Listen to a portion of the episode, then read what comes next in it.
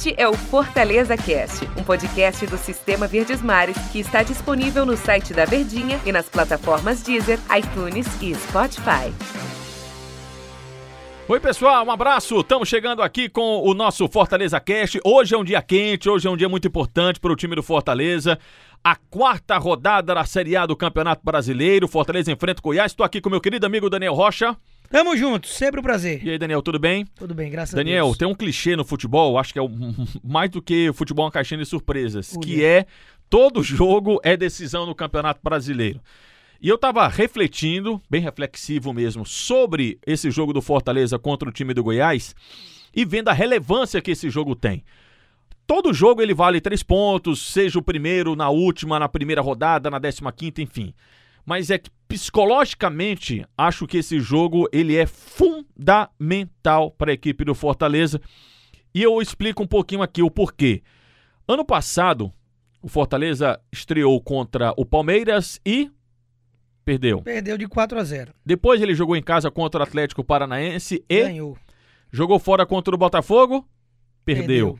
Jogou em casa contra o São Paulo, Perdeu. muito bem. Nos quatro primeiros jogos do ano passado, Fortaleza teve três derrotas e uma vitória. Caso ele conquiste a vitória contra o Goiás, se, claro que a gente está colocando no hipotético, e aí é por isso que eu estou pontuando tanto da importância desse jogo. Se o Fortaleza vencer o time do Goiás, ele vai ter em 2020 uma campanha melhor nos quatro primeiros jogos do que 2019. Evidentemente que eu estou colocando somente na balança a frieza dos números, porque há sim uma diferença é, da forma como o Fortaleza tem apresentado o seu futebol de 2019 para 2020. Por isso, Daniel, acho o jogo psicologicamente, claro que esportivamente também, muito importante para o Fortaleza. Tô viajando ou é por aí? Não, não é bem uma viagem não, mas é, é sempre bom ir pontuando as situações, porque simplesmente, realmente, como você mencionou, a questão da frieza dos números, ela não é absoluta, mas indica alguma coisa. E além da questão de, obviamente, você já, digamos, nesse panorama inicial, com quatro rodadas de Brasileirão, comparado ao ano passado, que o time foi tão bem, você já começar melhor em maneira de pontuação, existe uma diferença aí, porque tirando a goleada para o Palmeiras na estreia do ano passado, o time tava já com aquela cara de Fortaleza e jogava bem. O jogo contra o São Paulo, por exemplo, perdeu a oportunidade e o São Paulo, na chance que teve, acabou fazendo gol. Contra o Botafogo teve um pênalti polêmico lá não marcado a Aquela favor, que foi né? o campeonato inteiro relembrando de um pênalti fora do lance no Wellington Paulista, que o árbitro foi olhar no VAR e acabou optando por não marcar. Então, é, é, o time dava a entender de que coisas boas viriam.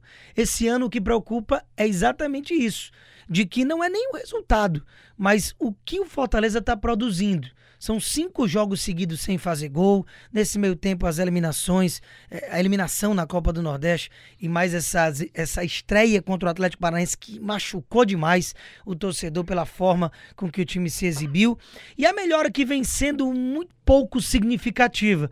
E aí, não, além de não marcar os gols, é criar pouco para tal.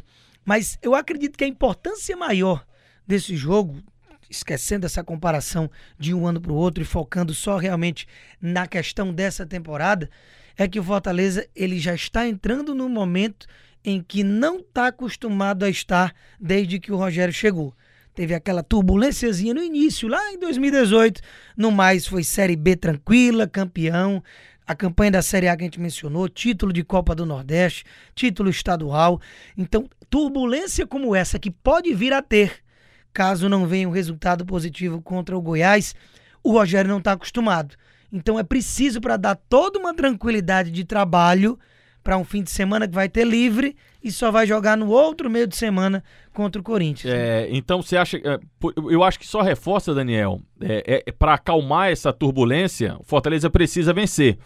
E aí eu sou um defensor, até porque creio sempre que quanto mais você joga bem, mais próximo você está da vitória. No entanto, contudo, todavia, mas porém, acho que chegou a hora do Fortaleza vencer de algum jeito. Lícito, claro, né?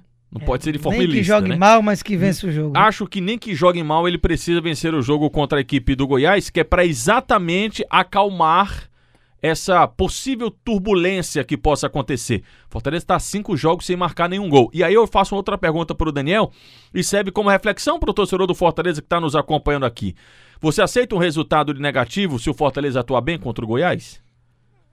Não. Bem, agora eu tô falando bem. Então, ainda- Poxa, ainda jogou tive pra que, de- caramba. que demorar aqui uns dois segundinhos pra responder, porque é aquela questão. Vai dar aquele alento de que, opa, pelo menos jogou bem. Dá pra pensar em ganhar. Mas o momento é realmente do contrário. É de vir a vitória pra dar tranquilidade na tabela, paciência do torcedor também, Pra o Rogério ter, inclusive, nessa semana que vai ter de hiato sem, sem jogo, dele poder preparar e treinar o time para atuar melhor, além da questão de resultado em si, né? Lembrando que é, a gente já sabia disso, a gente já esperava isso e certamente toda a diretoria do Fortaleza também esperava de que isso nada mais é fruto da cobrança do comparativo com o ano passado. Não tenha dúvida. Se o Fortaleza tivesse, por exemplo, ano passado a gente não viu essa pressão. Teve um susto inicial contra o Palmeiras, né, que você perdeu por 4 a 0 Pô, você estrear assim, mas é porque você tava, você dava mais descontos para um time que tinha passado muito tempo na Série C, passou de forma meteórica pela Série B do Brasileiro e estava, depois de muitos anos, estreando na competição dificílima que é a Série A. Quando você faz uma grande campanha como aquela, que foi histórica do ano passado, certamente que essa cobrança ia ser muito maior, como está sendo muito maior, né? A exigência ela também aumenta, a paciência do torcedor ela também fica um pouco menor, principalmente porque você manteve tudo praticamente. Tem algumas exceções, como a gente já comentou em outras edições aqui do nosso podcast, mas é, a, a base ela foi mantida, a espinha dorsal ela foi mantida. Fala em espinha dorsal, Daniel. Hum, Você crê que o Fortaleza possa fazer grandes mudanças para hoje? grandes mudanças eu acredito que não. Até Cê- porque o, Ah. o Rogério, ele não é muito disso, né? E ele mudou o que pro jogo passado, né? A questão do camisa 9, Só botou o Cariús, né? surpreendeu em ser o Cariús, Que nem se viajou, né? imaginaria o Wellington Paulista e os laterais. Só que para essa rodada, não acredito que ele vai mudar os laterais de novo, por exemplo, voltar Bruno Melo e Tinga, porque foram muito bem. Eu manteria, Gabriel inclusive. Dias e Carlinhos. Eu manteria os dois. É, Eu estava gostando muito das atuações do Tinga, mas desde que ele retornou de lesão, é, ele parece que não voltou no mesmo timing. É que o Tinga tem um negócio de estrela. Ele faz gol, né? Brilha Aquele na hora negócio- certa, Brilha né? na hora certa. Mas confesso que ele, ele contra o Atlético Paranaense, ele falhou. Ele vo- voltou meio aéreo mesmo. E o Gabriel Dias ele foi muito bem e o Carlinhos muito bem. Carlinhos um dos melhores em campo pelo time do Fortaleza. Quinteiro volta, né? Aí o Quinteiro retorna. Quinteiro já jogou, né? Contra o.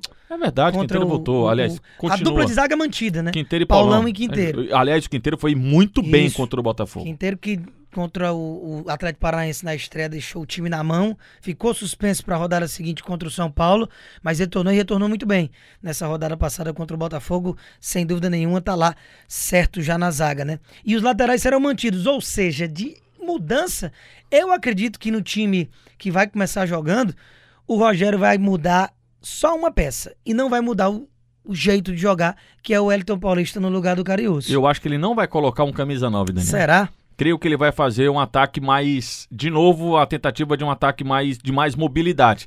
E aí é onde eu tenho uma esperança de ter pelo menos algum dos estrangeiros. Ou o Mariano ou o Fragapane. Ou o Fragapane. O Fragapane um pouquinho mais atrás, porque o Rogério não o relacionou nem contra o Botafogo, porque ele não tinha condições. Só se ele deu gás, aí nesses três, quatro dias ele já ficou apto É, a entrar em campo. Aí seria mais uma daquelas contradições, né? De, por exemplo, o Cariús começa jogando e não é nem relacionado, o Fragapane fica de fora e voltaria como titular, né? Mas aí a questão do Fragapane era físico. Ele pode dizer, não, Isso. agora ele tá ok. Em quatro dias ele conseguiu dar Tá um na ponta ritmo, dos tá na ponta cascos dos agora. cascos, bota pra jogar. Mas eu tô nessa expectativa de ter um dos dois estrangeiros, embora considero ainda o Wellington Paulista uma peça muito importante no time do eu, Fortaleza. eu não tiro o Wellington Paulista, primeiro porque dá certo. Normalmente, como ele tá em campo, ele deixa o dele. Dá né? pra ter o Wellington Paulista e ter o Fragapane, Sim. ter o Mariano. Até porque David e Oswaldo estão devendo muito, né? Eu acho que principalmente esse primeiro que você citou aí, que é o David. Eu ainda cheguei a ver algumas reclamações com relação a Romarinho também, mas o Romarinho, pra mim, dali do meio pra frente, é quem mais está é, tentando resolver algum problema. Sendo bem azedo, é o menos ruim. Isso. É o menos mal desse momento. Então, nesse caso, é, eu não faria alterações nesses jogadores, porque eu acredito que a expectativa maior, além de, de mudanças, é exatamente desses que estão jogando jogarem bem. Porque a gente não tenta e não consegue encontrar uma justificativa de por que as coisas não estarem dando certo. Aguardemos, pois. Aguardemos, pois. Por isso que assim, a gente sempre fala quando tá terminando o nosso podcast. Ademã. Até amanhã. Valeu.